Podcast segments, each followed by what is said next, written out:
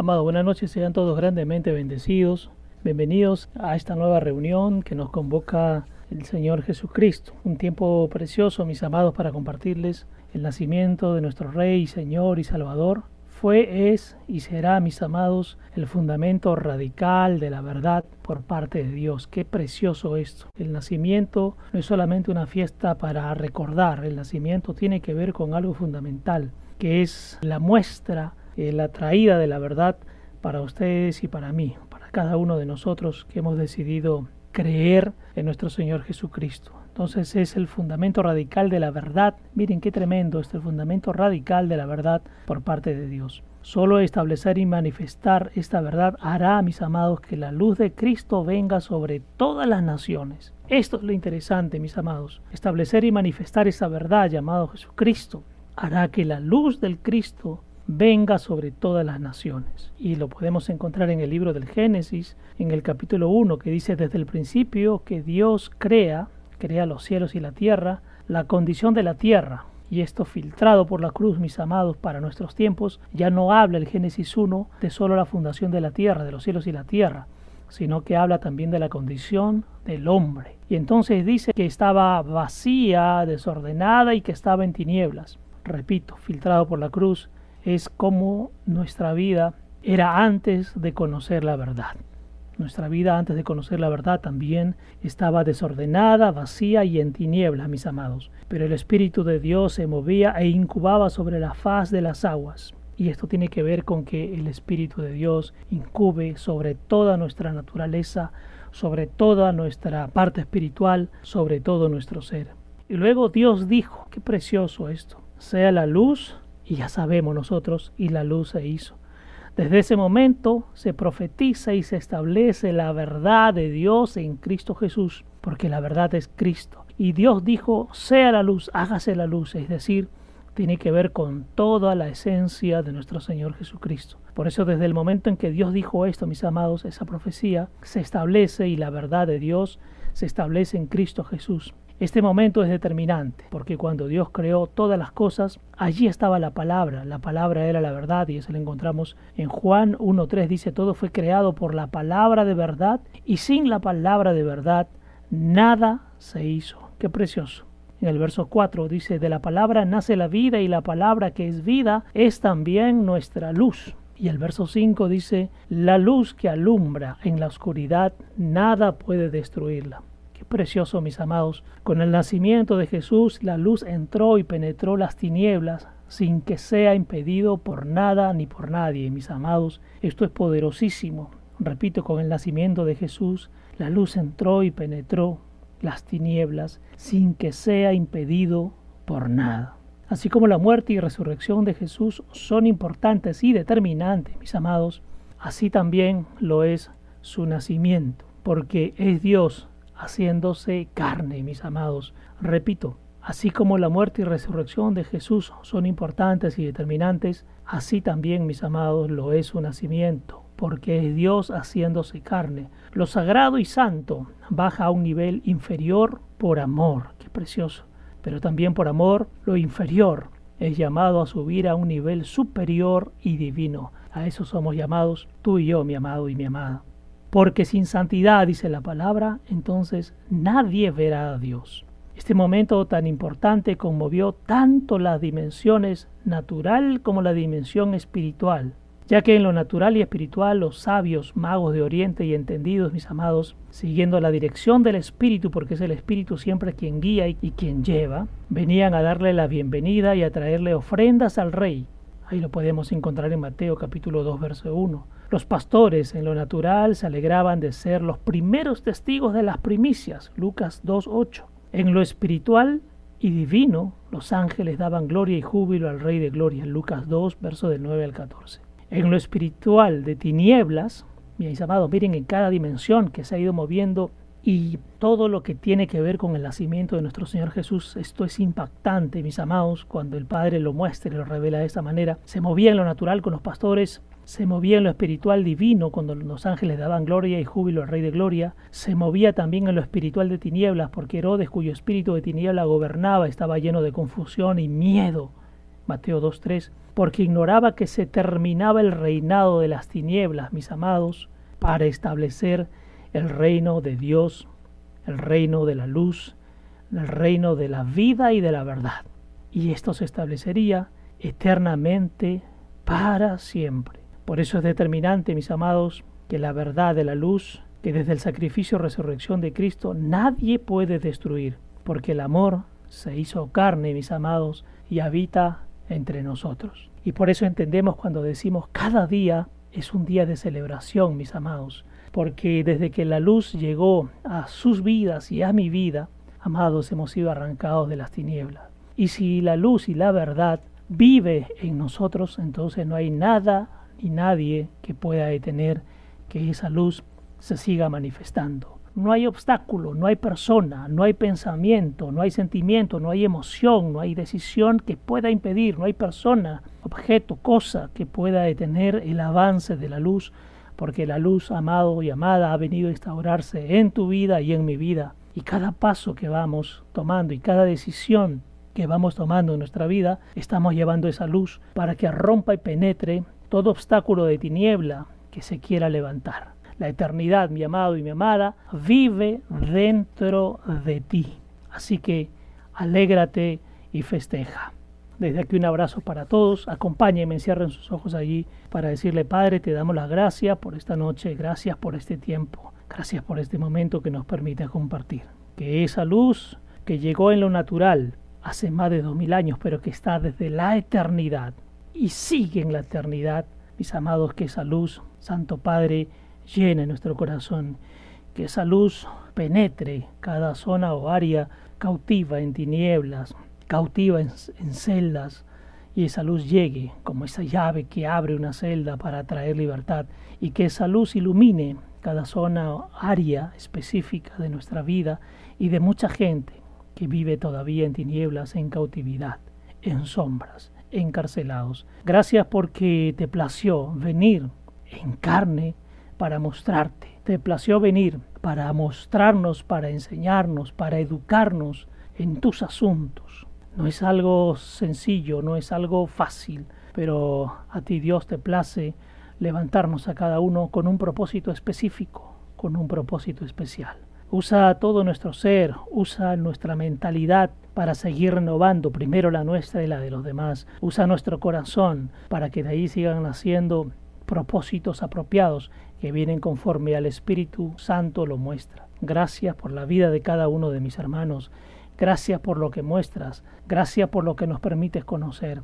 Gracias Señor simplemente porque llegaste tú a nuestra vida. No fuimos nosotros llegando a ti. Fuiste tú en tu misericordia y en tu amor llegando a nosotros. Gracias por este tiempo, gracias por la vida de mis hermanos, de sus familias, de sus esposos, esposas, hijos, padres, de todos aquellos que los rodean, independientemente del cargo o posición que puedan tomar, que cada vez que vayan a algún lugar y abran su boca, mi amado Dios, sea para seguir expandiendo tu luz, sea para seguir expandiendo tu presencia. Reconocemos que lejos de ti no somos absolutamente nada, que sin ti no somos absolutamente nada, que contigo, el cual eres el todo, entonces también lo tenemos todo. Gracias por este tiempo precioso, gracias por la vida de ellos, guárdalos, bendícelos, multiplícalos, amados, conforme a su corazón. Cancelamos todo espíritu de contienda, de revancha, de rebeldía que quiera levantarse en este lugar. Cancelamos toda emoción y sentimiento que impida el avance de la luz Cancelamos todo malentendido, cancelamos todo pensamiento inadecuado, inapropiado, todo pensamiento de tiniebla. Guarda nuestra mente, guarda nuestro corazón, que es lo más preciado para ti, Señor. En el nombre precioso de Jesús. Amén. Amén. Mis amados, qué tiempo para más precioso. Dios se viene mostrando de una manera muy sencilla. Dios no complica las cosas. Dios quiere darse a conocer de una manera práctica. Dios no entorpece el camino, Dios no aplaza los tiempos, Dios está allí y es una decisión que tenemos que tomar, amados, para decirle al Espíritu, porque no es una decisión en el sentido que yo puedo transformar las cosas, sino es una decisión para decirle al Espíritu Santo, ven, transfórmame, cámbiame, renuévame, hazme entender lo que viene de ti, hazme entender tus propósitos, hazme conocer tu corazón, porque hay que decirle también a Dios, haznos conocer tu corazón. Amados, hemos venido compartiendo esta serie de enseñanzas que hoy vamos a, concluirla, esta, esta serie que hemos denominado, que hemos llamado que ayuno es realmente agradable a Dios y que ya la semana pasada también estábamos compartiéndola en la segunda sesión y dándole gracias a Dios por lo que mostraba, ¿no? Esto de cuál es el verdadero ayuno, cómo es la forma del ayuno, de qué se trata y cuál tiene que ser mi actitud frente a un ayuno, ¿no?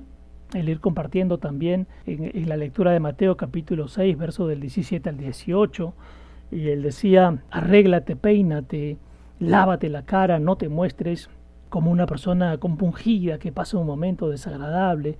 Inclusive decía, cepíate los dientes, que tiene que ver con enjuágate también la boca para ver qué es lo que vas a soltar, qué es lo que vas a decir. En Lucas capítulo 4, verso 1 y 2 también hablaban de ese momento en que fue bautizado Jesús y quién es quien lo guía hacia el desierto para que viva este tiempo de ayuno. Amados, es, es interesante y yo los invito ahí a revisar eh, desde que Jesús llega y luego de que va al desierto, que es un tiempo de ayuno prolongado, después revisen de ahí en adelante cuántas veces más hubo ayuno.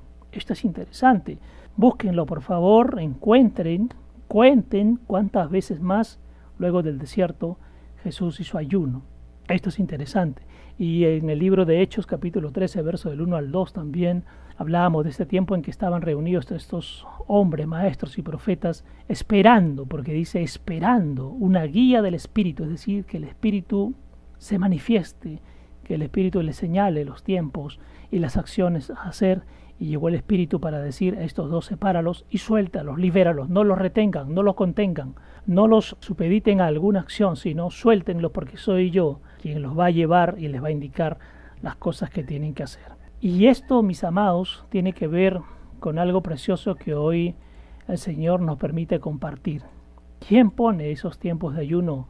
¿Y cuál es realmente el ayuno que le agrada a Dios? ¿De qué se trata? Así que vamos a compartirlo, mis amados, en esta noche. Vamos a avanzar para poder mm, que el Señor revele su palabra, que el Señor muestre su palabra y como decimos, y luego ustedes vayan en intimidad y pregúntenle al Padre qué es lo que Él quiere mostrar, qué es lo que Él quiere decir con este capítulo que vamos a compartir y estos versículos que realmente son bastante profundos y los vamos a filtrar, como siempre decimos, por la cruz para entender esa palabra en estos tiempos. Acompáñenme, por favor, al libro de Isaías capítulo 58. Vamos a ver el capítulo 58 de Isaías, que es tremendamente poderoso y filtrado por la cruz mis amados, es muy impactante lo que el Señor quiere mostrar, lo que el Señor quiere revelar en la vida de cada uno de nosotros. Vamos a ir compartiendo. Verso número uno.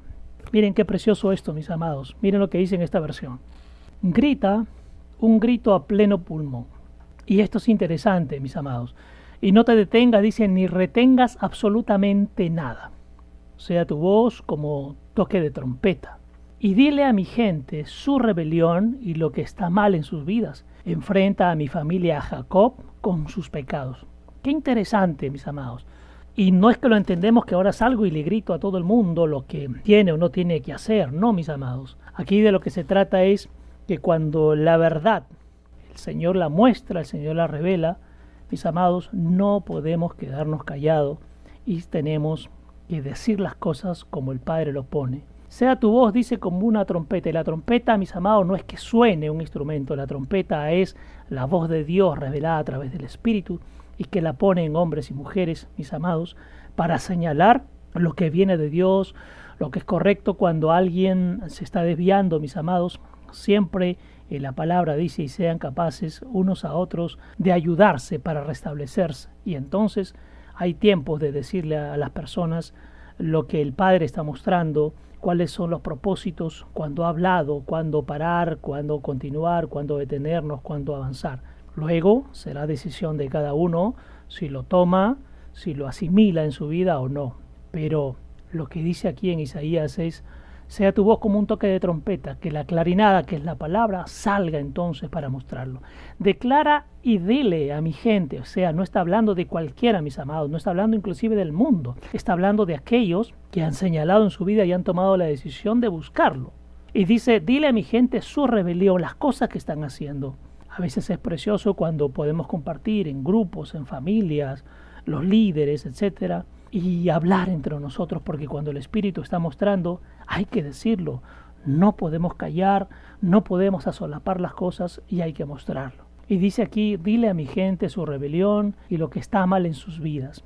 Qué importante es esto, amados. Es importante porque esto lleva a edificar, esto lleva a transformar, esto lleva a cambiar. Y vuelvo a reiterar este punto. Y será cada uno quien decida si toma o no toma la palabra que el Señor ha mostrado y si lo toma, bien, mis amados, y si no lo toma, también cada uno se hace responsable de las decisiones que tome. Enfrenta a mi familia, Jacob, con sus pecados, es decir, hay que decirle a la gente cuando las cosas no están funcionando y no se están haciendo de manera correcta, mis amados. Pero que hay algo interesante, y hace unas semanas fue un tema de conversación con un amado amigo, porque en las versiones de la Biblia hemos leído que no debemos juzgar a nadie, pero hay versiones interesantes cuando dice solo al pueblo, solo a los hijos de Dios. Si tú estás bien parado en un área determinada, entonces no se juzga como lo ve el mundo, sino ese juzgar es te voy a reponer, te voy a mostrar lo que estás haciendo para que generes ese cambio, esa transformación de la mano del Espíritu Santo para que venga a trabajar a tu vida. La palabra es clara cuando dice no podemos juzgar al mundo. ¿Y por qué no podemos juzgar al mundo, mis amados? Hay una sencilla razón. Porque el mundo no conoce de las cosas de Dios.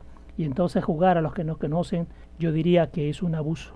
Pero cuando estamos entre los hijos de Dios y hay algo que no se está haciendo de manera correcta, y yo he trabajado esa área, la he entregado y Dios me ha levantado sobre esa área, entonces ese juzgar se convierte en un conversar para que te des cuenta de cuáles son aquellas cosas que no se está trabajando de manera correcta, que no se está haciendo las cosas bien porque probablemente hemos salido de la guía y dirección del Espíritu Santo y hemos tomado nosotros la decisión de seguir haciendo y moviéndonos conforme a lo que pensamos, conforme a lo que consideramos. Vamos a avanzar. Verso 2 y verso 3. Miren qué interesante. Y aquí tiene el asidero, es decir, aquí tiene su base ese verso 1, porque pareciera que uno puede decir, pero ¿por qué otros tienen que decirnos las cosas? Pero ¿por qué otro tendría, si vale este término, llamarme la atención o tratar de ponerme en línea y en orden? Y miren lo que dice el verso 2 y el verso 3, es precioso, por eso decimos, siempre el Señor va a mostrar algo, pero va a dar la respuesta a lo que está mostrando. Verso 2 dice, sí, Parece que todos los días me buscan, parece que todos los días me adoran, pretendiendo o, mostrándose, como que se deleitan en conocer mis caminos, en estudiar todo sobre mí, según las apariencias. Parece como si fuera una nación que hace lo correcto. Miren, usa mucho, mis amados, aquí el término parece, parece. Y parece tiene una gran diferencia a lo que es porque parece es una pretensión de algo, que pareciera, valga la redundancia, que voy a alcanzar algo. Parece, es decir, puede ser inclusive, vamos a usar este término, una máscara. Pareciera que sí. Por eso es interesante cuando veíamos la semana pasada, ¿cuál es tu actitud cuando haces un ayuno? ¿Por qué tienes que parecer una persona que está pasando por un momento duro, crítico? Si el ayuno lo que te va a llevar, y, y veíamos y conversábamos, es a que te arranquen en, el Señor en algunas áreas específicas que necesita ser trabajado. Por eso dice acá que interesante, diles las cosas como son, muéstrales las cosas que están haciendo mal, diles lo que no deberían de hacer, porque no es algo que nace de tu corazón, sino dice Señor, es algo que yo te lo estoy mostrando para que lo señales. Por eso dice así, parece que todos los días me buscaran, parece que me buscaran. Si dice parece, es que realmente no lo buscan. Parece que me adoran, parece, pero realmente no me adoran, pretendiendo o tratando de mostrarse como que se deleitan en conocer mis caminos. Parece, pero realmente no siguen los caminos y no se deleitan. Parece que están estudiando todo sobre mí, pero realmente están estudiando otras cosas, buscando respuestas en otros lugares, y viven y se mueven según las apariencias. Parece como si fuera una nación que hace lo correcto y no había rechazado la ley de su Dios. Parece. Parece que me estuvieran honrando, dice aquí. Me piden que les muestre el camino correcto, actuando como si estuvieran ansiosos por estar cerca de mí y detenerme a su lado. Verso 3. Pero también se quejan y dicen, ¿por qué cuando ayunamos no nos miras? Miren qué poderoso, qué precioso esto, amado. Esto es un sinónimo y un rasgo de religiosidad. Señor, si yo hago esto, ¿Por qué no me va bien, Señor, si yo hago esto? ¿Por qué no me miras, Señor, si yo hago esto? ¿Por qué no me das? Señor, si yo hago esto, ¿por qué no me escuchas? Qué precioso. Y entonces pareciera que están viviendo en las cosas de Dios, pero dice aquí, pero se andan quejando constantemente. Y si no se quejan con Dios, llaman a otros para quejarse. O llaman a otros para quejarse de otros, que, es, que esto también es interesante. ¿Por qué cuando ayunamos no nos miras?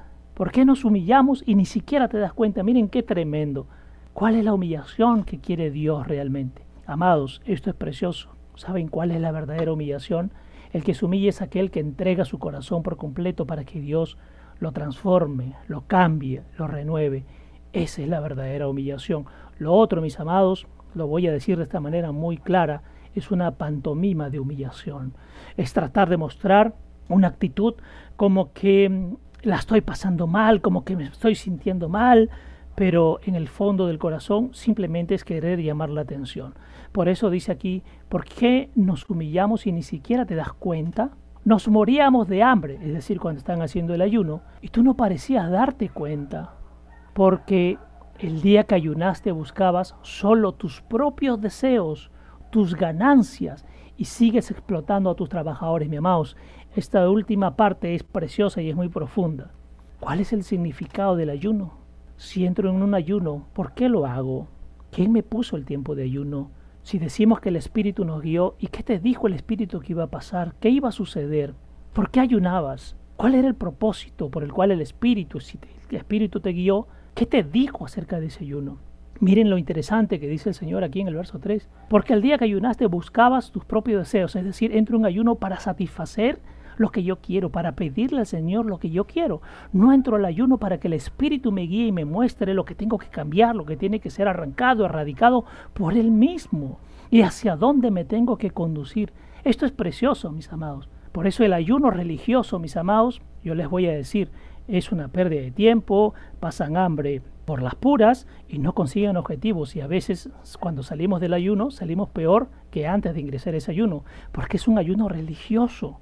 El ayuno auténtico, genuino y real es dirigido por el Espíritu, quien pone los tiempos de ayuno, el tema a tratar, qué quiere tratar contigo. A veces entramos ayuno por otro. No, el ayuno es personal, porque el Señor quiere tratar algo contigo. El Espíritu llevó al Señor Jesucristo al desierto porque quería, quería tratar con Él en algunas áreas específicas. Y ese Jesús que entró es diferente al Jesús que salió. Esto es tremendo. Entró un Jesús bautizado en aguas y el que sale es un Jesús bautizado en el Espíritu. Por eso dice aquí, el día que ayunaste buscabas tus propios deseos. ¿Por qué ingreso en ayuno? ¿Cuál es el propósito? Buscabas tus propias ganancias y sigues explotando a tus trabajadores. Y esto tiene que ver con cuál es la condición de mi corazón con el resto de personas. Puedo ayunar, pero sigo haciendo daño a personas. Puedo ayunar, pero puedo seguir estando hablando mal. Puedo ayunar, pero puedo tener malos pensamientos, malos deseos puedo ayunar y de repente estoy preocupado, oye, ¿y qué pasa cuando, por ejemplo, se dan los diezmos, las ofrendas? ¿Qué pasa con eso? ¿Qué pasa con ese dinero? ¿Se lo estarán agarrando? ¿Se lo estarán consumiendo? ¿Están viviendo de eso? Puedo ayunar, pero no hay una transformación y cambio en mi corazón.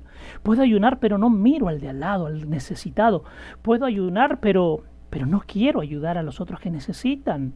¿Cuál es el verdadero ayuno, mis amados? Si el ayuno es buscar tu propio deseo, satisfacer tu ego, buscar tus propias ganancias. Ojo, no habla de la ganancia solo económica, sino tratar de ganar en todo aspecto, inclusive con las personas, y lo sigues explotando, entonces este ayuno, mis amados, ahí está la respuesta.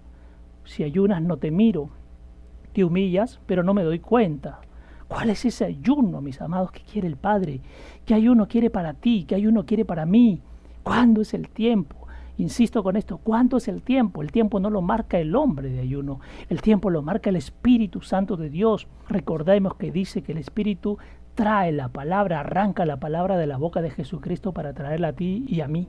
Y entonces quien va a marcar esos tiempos es el Espíritu Santo de Dios. Y todo ayuno tiene un propósito. Quien va a marcar el propósito, el objetivo es el Espíritu Santo de Dios.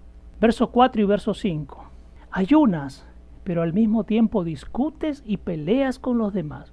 Es decir, el ayuno no marca, ni, aquí está claro, el ayuno no marca ninguna diferencia si es un ayuno religioso, si es un ayuno almático, si es un ayuno mental, si es un ayuno físico, si es un ayuno sin propósito, si es un ayuno sin dirección, no pasa absolutamente nada. Y aquí lo dice, Señor, ayunas, pero sigues discutiendo con los demás y te peleas con los demás. Eres rápido, pero los golpeas con puño airado y malvado. Qué tremendo. Esto tiene que ver con condición del corazón. Soy rápido para ayunar, pero sigo golpeando con puño airado. Y ojo que esto tiene que ver con pensamiento todavía retorcido, con malos deseos. Puedo ayunar, pero mi corazón sigue buscando lo que pueda lograr para mí, no me importa lo que le pase a los demás. Puedo ayunar, pero sigue habiendo pensamientos de malicia, puede haber pensamientos de generar ganancias deshonestas, puede haber pensamientos de lujuria, de adulterio, puede haber pensamientos de consumismo eh, infundado, eh, eh, fuera de control. ¿Cuál es? ¿Qué pasa en ese ayuno? Ayuno, pero sigo siendo el mismo. Es decir, si no hay cambio, si no hay transformación, mis amados, les digo en esta noche, si yo ayuno y no pasa nada y no cambia nada, entonces déjame decirte que el Espíritu Santo no estuvo metido en ese asunto. Si ayunas, pero no hay transformación, renovación de mente y de corazón, ese ayuno no tiene sentido. Estás perdiendo el tiempo tú y están perdiendo el tiempo los demás. Por eso qué interesante esto. Cuando ayunas así, dice, tu voz no se escuchará en lo alto y tus oraciones no despegan. Qué precioso, mis amados, porque puedo terminar eh, con la garganta destrozada en el ayuno, llorando y aclamando y pidiendo, y dice, pero si en tu corazón sigue habiendo esto, porque tu boca puede decir muchas cosas, pero si tu corazón no lo ha entendido, si tu corazón no ha sido transformado, todo lo que digas, dice, no se escuchará en lo alto, es decir, no llega al trono. Y tus oraciones no despegan, es decir, no suben. Esto es tremendo, mis amados. Porque desde lo religioso, pero, pero padre, estoy haciendo ayuno, de repente cada semana, que da 15 días, cada mes, todos los días, porque considero que si entro, si entro en este tiempo, entonces tú te olvidarás de la forma en que pienso, en que siento, en que actúo, en que sigo viviendo, en que sigo dividiendo, en que sigo comprándome la mente de las personas de repente porque puedo darles algo, entonces lo sigo comprando, gano su voluntad, gano sus intenciones, gano su deseo. Eso a Dios no le importa. Si el ayuno de esta forma dice, no se escuchará.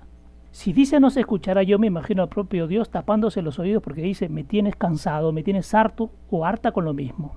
Y tus oraciones no despegan, es decir, no subirán con un olor grato, con olor fragante, no subirán. Verso 5. ¿Crees que estoy impresionado con este tipo de ayuno? ¿Crees que me llama la atención? Dice, ¿esto es acaso lo que busco? O sea, tú pretendes que esa acción sea lo que realmente llene mi corazón, dice el Señor. ¿Es solo un día para matar de hambre a sus cuerpos? ¿Haces que los demás piensen que eres humilde porque haces eso? Y se acuesta en silicio y en ceniza y decir, ojo, ah, yo he pasado, estoy haciendo, ojo, mírenme. Dice, ¿a eso lo llamas ayuno? ¿Crees que yo, Yahweh, estaré complacido con eso? Qué interesante esto, mis amados, porque el Espíritu en, en estos días movía ¿Qué consideramos? ¿Consideramos que con acciones, con cosas, podemos comprar el corazón de Dios? ¿Podemos agradar el corazón de Dios? ¿Cuál es mi intención cuando doy algo? ¿Cuál es mi intención cuando, cuando ofrendo algo? ¿Cuál es mi intención cuando ofrezco a los demás algo? ¿Cuál es la intención? ¿Cuál es la intención de tu corazón? ¿Cuál es la intención que hay en tu mente? ¿Acaso crees que podemos engañar a Dios con las intenciones? ¿Acaso crees que podemos torcer el corazón de Dios, mi amado y mi amada? ¡Qué precioso! Porque esto que hoy estamos aprendiendo, amados ustedes y yo, tiene que hacernos romper nuestra mentalidad para despegar. Ya no podemos seguir viviendo de esa manera, a lo antiguo, a la sombra, a lo que ya no tiene sentido, mis amados. Qué precioso eso. Haces que los demás piensen que eres humilde y te acuestas en silicio y ceniza y a eso le llamas ayuno. ¿Crees que yo, Yahweh, estaré complacido con esto? ¿Crees que esto realmente llena mi corazón? Qué precioso, qué precioso, mis amados, qué precioso. Verso 6 y verso 7. Y aquí dice, mis amados, esto es lo que realmente busca. Esto es el verdadero ayuno. Lo otro lo vimos al principio cuando empezó esta, esta serie que decía de manera clara, ¿quiénes se acercaron a Jesús? ¿Los discípulos de quién? De Juan el Bautista, ¿no? Los del antiguo.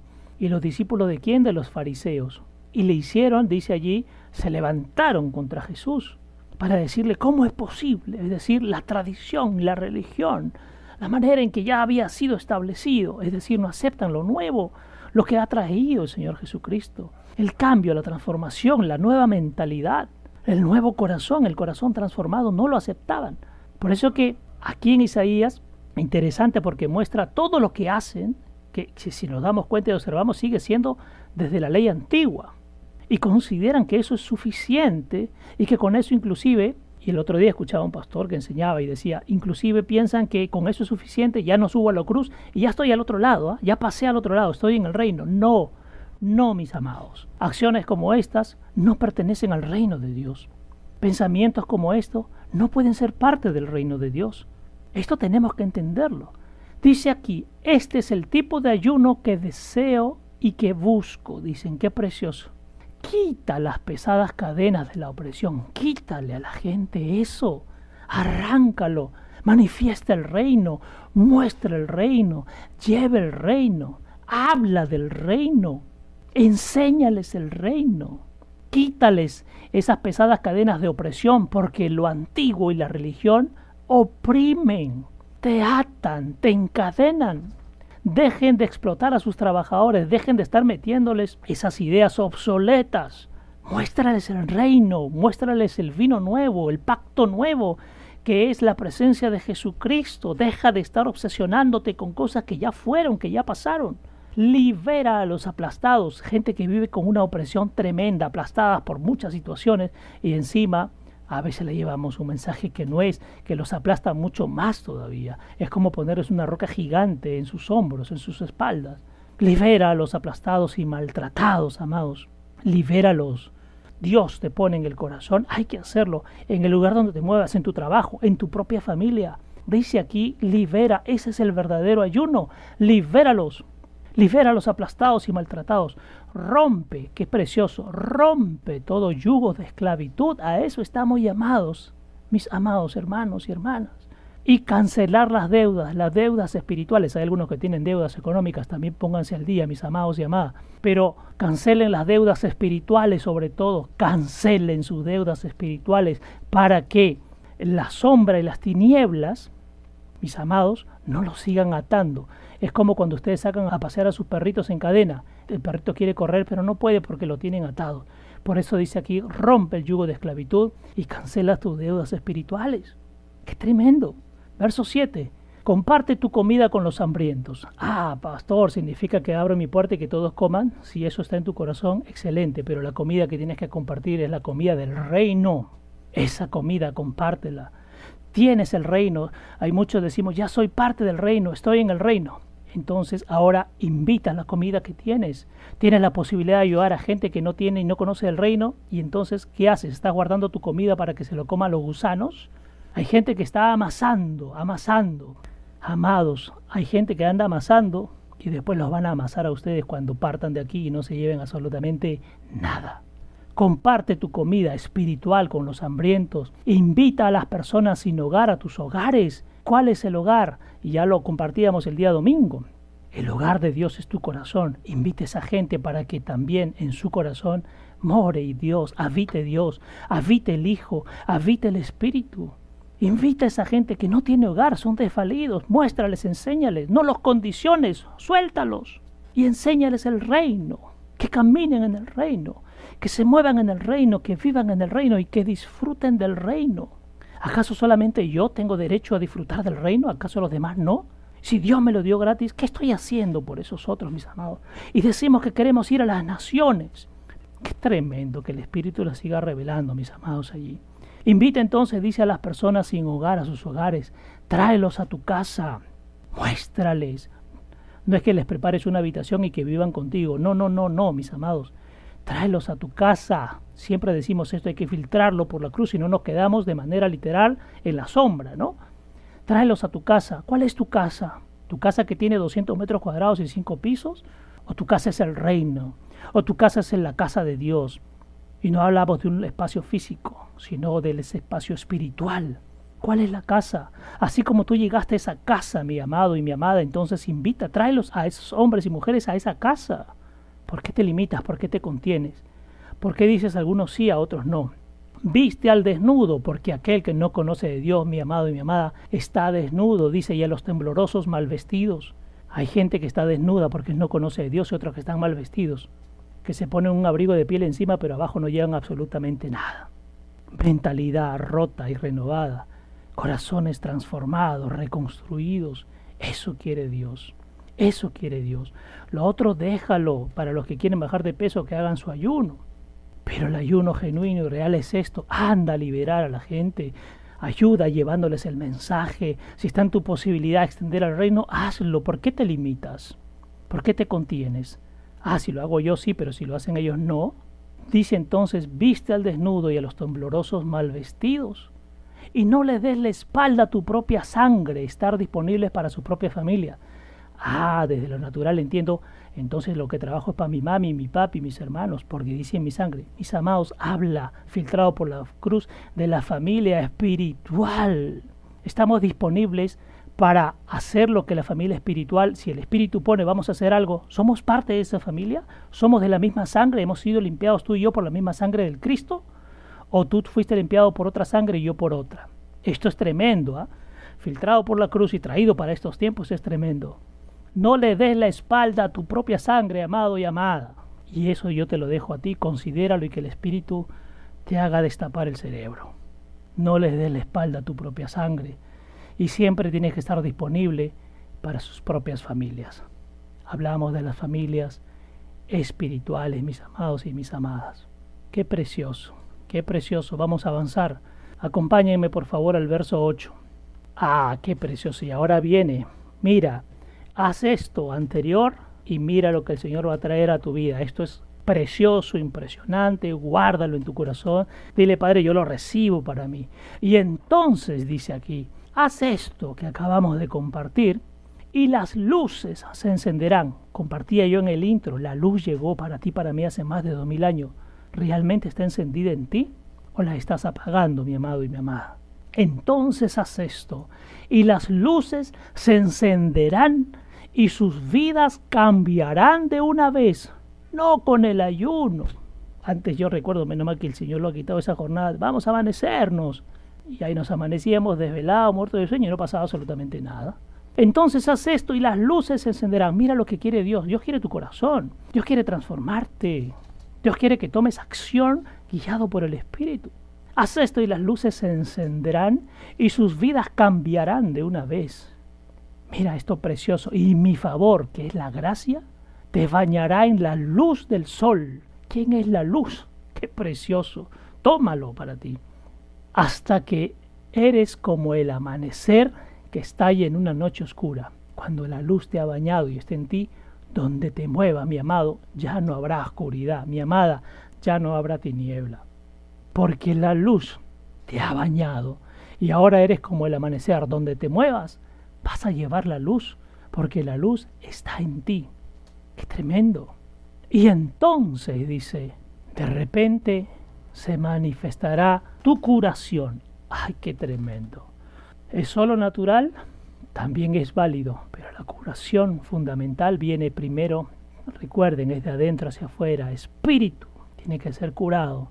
El alma, que es tu mentalidad renovada, transformada, arrancada, lo viejo echado fuera, lo obsoleto sacado, estigmas, paradigmas, conceptos, tienen que salir de ti. Y entonces dice, se manifestará tu curación. De adentro recuerda hacia afuera. Hay gente que anda buscando la curación de afuera primero. ¿De qué serviría, mi amado, sacarle lustre a, un, a, la cáscara del huevo? Y si se cae, se rompe y ya no sirve más. Primero es de adentro, mi amado, mi amada, primero es de adentro. Dile al Señor que cure ese espíritu que muchas veces ahora ha estado sometido bajo el alma y el alma que no ha sido tratada, mis amados, tiene subyugado, tiene raptado al espíritu. Por eso dice aquí, entonces vendrá tu curación, recuerda de adentro hacia afuera, espíritu, alma y cuerpo. La palabra cuando nos han enseñado esto de las dimensiones, ¿acaso dice cuerpo, alma y espíritu? Dice espíritu, alma y cuerpo. Y mira lo tremendo, dice aquí, continúo leyendo, verás marchar tu justicia delante de ti, qué precioso. ¿Quién es la justicia, mi amado, mi amada? Y entonces verás marchar tu justicia, lo que es justo para ti, porque el justo va delante de ti. Y el justo dice, allanará tu camino, ya no te preocupes. Hay gente que, y el término que usábamos, se anda desenfocando porque no ha entendido, porque no sabe, porque no ha aprendido que el justo camina delante de ti y él allana tu camino. Si es un camino pedregoso, un camino con subidas y bajadas, dice, Él lo allanará, es decir, lo pondrá liso para que tú puedas caminar por allí. Pero tienes que entenderlo y tienes que vivirlo. Y la gloria de Yahvé te protegerá de todo mal y asegurará tu paso. ¿Quién es la gloria de Yahvé? Jesucristo es la gloria de Yahvé, mi amado y mi amada. Entonces, Jesucristo, que es la justicia, va delante de ti. Jesucristo, que dice yo soy el camino, entonces Él allanará tu camino. Y la gloria de Yahvé, que es Jesucristo, te protegerá de todo mal. No dice de algunos, dice de todo. Y miren esto precioso, y asegurará qué cosa? Asegurará tu paso. Es decir, por donde vayas, por donde camines, por donde te muevas, estás caminando seguro segura, mis amados. Qué poderoso. Qué poderoso. Yo lo estoy tomando para mí. Verso 9. Entonces el Señor, y ahora miren qué precioso, y entonces el Señor te responderá cuando ores. Habíamos leído versículos atrás que ayunas y haces de todo y te rasgas y te echas silicio y ceniza y dice, tu oración no despega, no sube, no la escucho. Pero miren qué precioso. Si haces esto que acabamos de compartir, amado y amada, entonces dice el Señor, responderá cuando ores. Qué precioso. Qué precioso. Yo he tenido oportunidad de conversar con mucha gente, pastor, y, he ayunado por días, y, he llorado y desparramado, desparramada en el suelo, y he dejado de comer hasta las 4 o 5 de la tarde o todo el día. ¿Y ahí qué pasó cuando terminaste? Uy, sentí un hambre terrible, ya, ¿qué más? Bueno, sentía, desde mis emociones creo, desde mis emociones creo que, que las cosas van a cambiar ya hay qué más, pero han pasado días y no veo nada y me siento peor que antes. Ahí está la respuesta. No lo digo yo. Estamos compartiendo, mis amados, este precioso alimento esta noche. Espíritu Santo, hace estallar los cerebros de mis amados hermanos y hermanas y el mío también. Cuando clames por ayuda, Él te responderá. Qué precioso y te dirá, aquí estoy. Miren, ha sido rato, ¿no? hemos ayunado y no nos miras, hemos muerto de hambre y no nos dices nada. Bueno, te desconozco. Pero si haces esto, dice aquí, cuando ores, yo te responderé. Cuando clames por ayuda, yo te responderé y te diré, aquí estoy. Si destierras toda forma de opresión, las acusaciones desdeñosas, tremendo, las prácticas desleales, ojo con lo que estamos haciendo. Como diría un famoso cantante español, a escondidas, para todos, pero no para Dios, pues.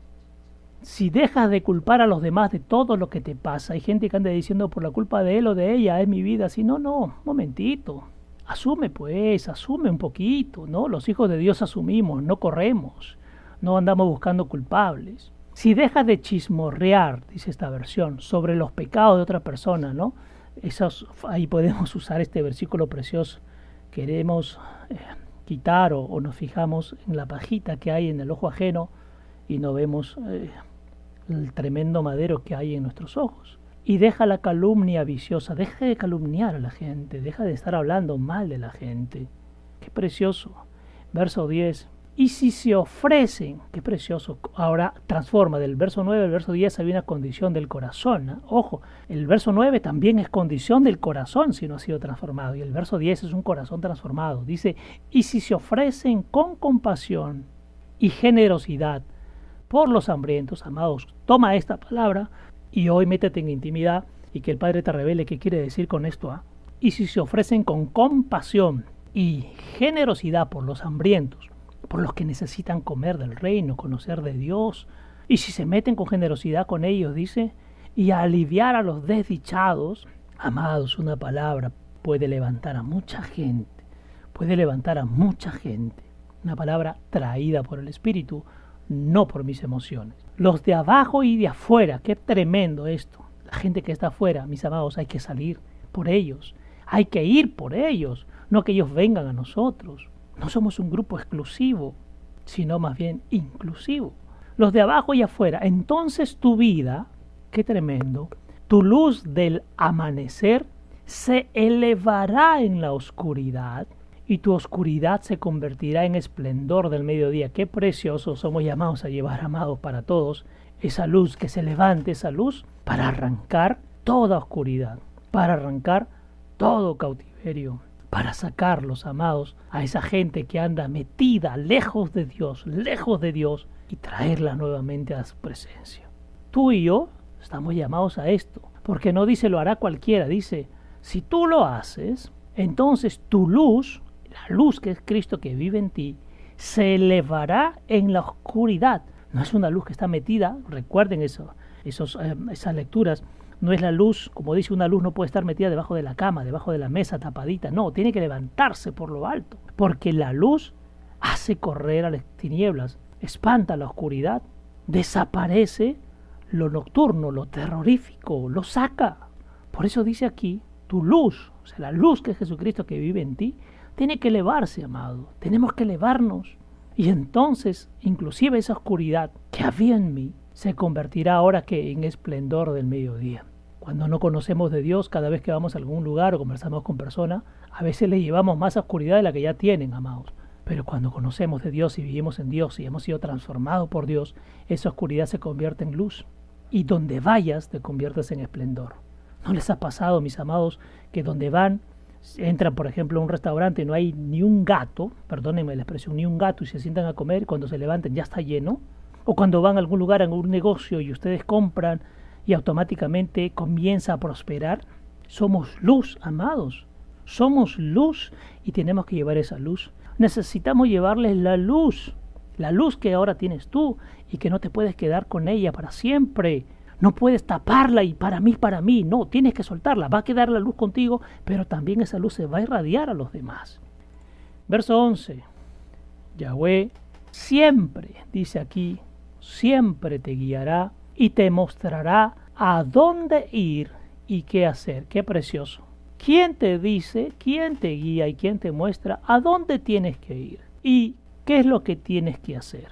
¿Quién me lo dicta? ¿Mi corazón? ¿Mi mente? ¿Mis emociones? ¿Mis estudios? ¿Mi sabiduría mundana?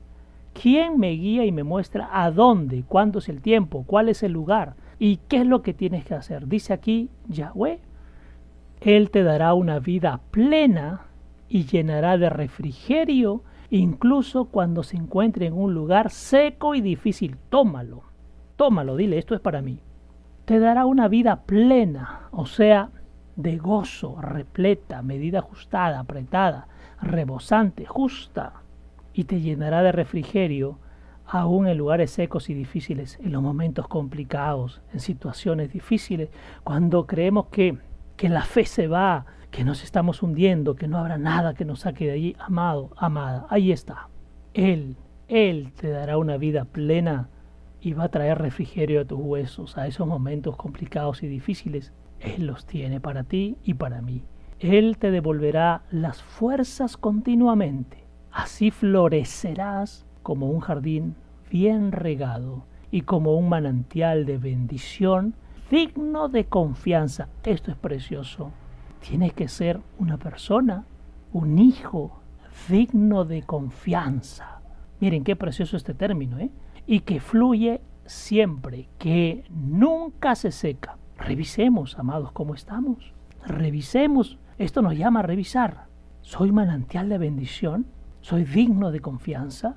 ¿Siempre fluyo? ¿Nunca me seco? Qué precioso, qué precioso, qué precioso. Verso 12.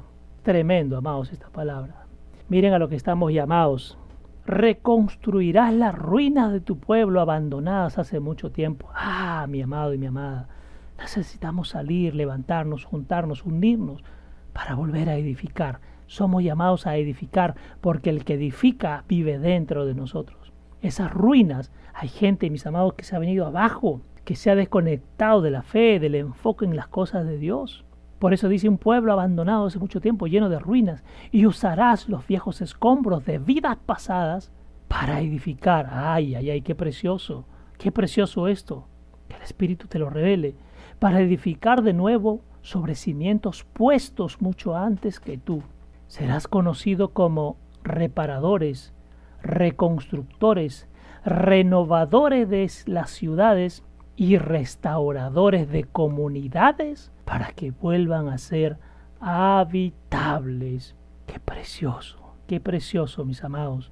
Somos restauradores y renovadores de ciudades y comunidades para que vuelvan a ser habitables, es decir, que el Espíritu venga a morar, venga a morar, para que el Espíritu habite en la vida de esta gente. Tenemos muchas oportunidades, mis amados, de ser esto que dice aquí, reconstructores, para ser restauradores. Y estamos aprovechando esas oportunidades que nos da el Señor. Lo estamos aprovechando, lo estamos viviendo. Estamos dejando que el Espíritu nos guíe, nos muestre, nos enseñe.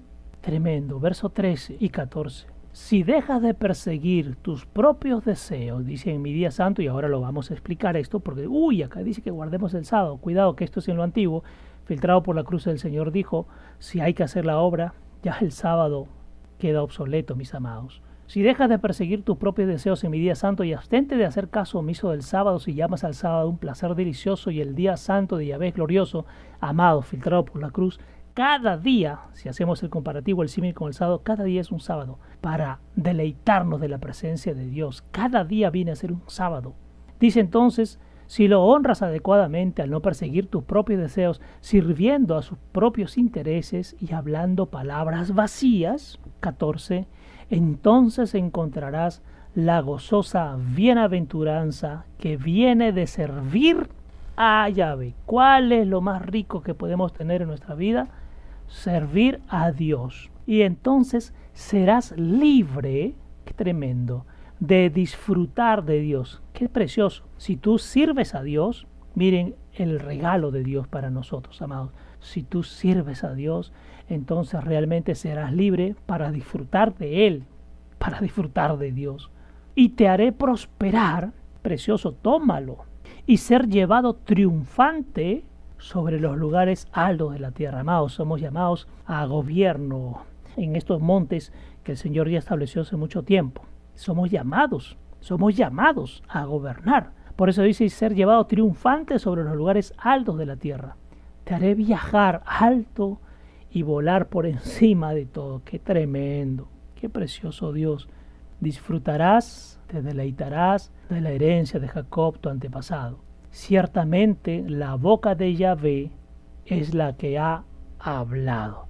Y declaramos que es la boca de Yahvé que en esta noche ha hablado.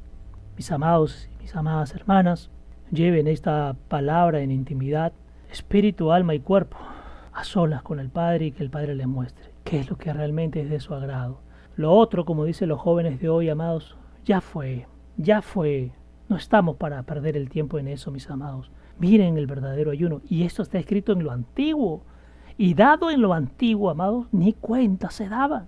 Y lo hemos traído ahora filtrado por la cruz, con mucho poder, para que tú lo tomes, para que tú lo vivas, para que tú lo disfrutes. Deja que el Padre te muestre, deja que el Padre te enseñe, deja que el Espíritu te guíe, deja que el Espíritu te diga qué hacer. No lo hagas desde tu corazón humano, desde tu estructura mental, desde tu conocimiento, desde tu capacidad, que es bueno, lo reconocemos, pero es mejor la capacidad de Dios. Así que deja que Dios te guíe, deja que Dios te muestre y muévete conforme a la voluntad de Él. Esta noche ha mostrado lo que no es de lo que es, lo que no le agrada de lo que le agrada, lo que nos podemos perder de lo que ha sido dado para ti y para mí. Personalmente yo lo tomo para mi vida, yo lo deseo para mi vida y yo le pido a Dios esto para mi vida. Amados en tiempo precioso, con el cual también cerramos esta serie de enseñanzas preciosa de cuál es el ayuno agradable, el verdadero ayuno agradable para Dios.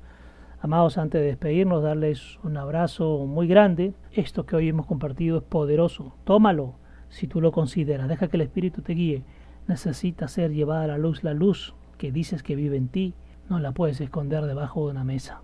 Mis amados, un gran abrazo para todos. Sean grandemente bendecidos. Le damos gracias al Padre por este tiempo. Que tu persona, que tu familia, que tus hijos, esposa, esposo, padres, nietos, generaciones sean grandemente bendecidas en el nombre precioso de Jesús, que el Padre guarde tu corazón que el Padre haga estallar tu mentalidad para que subas a la cruz, porque hay que subir para que se quede allí la carne y cuando bajemos, bajemos en espíritu. Cuando bajas en espíritu de esa cruz, amado, ya estás caminando en el reino. Te doy esa noticia. Tu carne necesita quedarse en la cruz y quien necesita bajar de la cruz, como lo, hizo, lo hizo el Señor Jesucristo, es ahora en tu vida espiritual para que ya no veas el reino, sino para que vivas en el reino. Un gran abrazo para todos, sean grandemente bendecidos y nos reencontramos en, las reuniones durante la semana y el día domingo. Un gran abrazo para todos.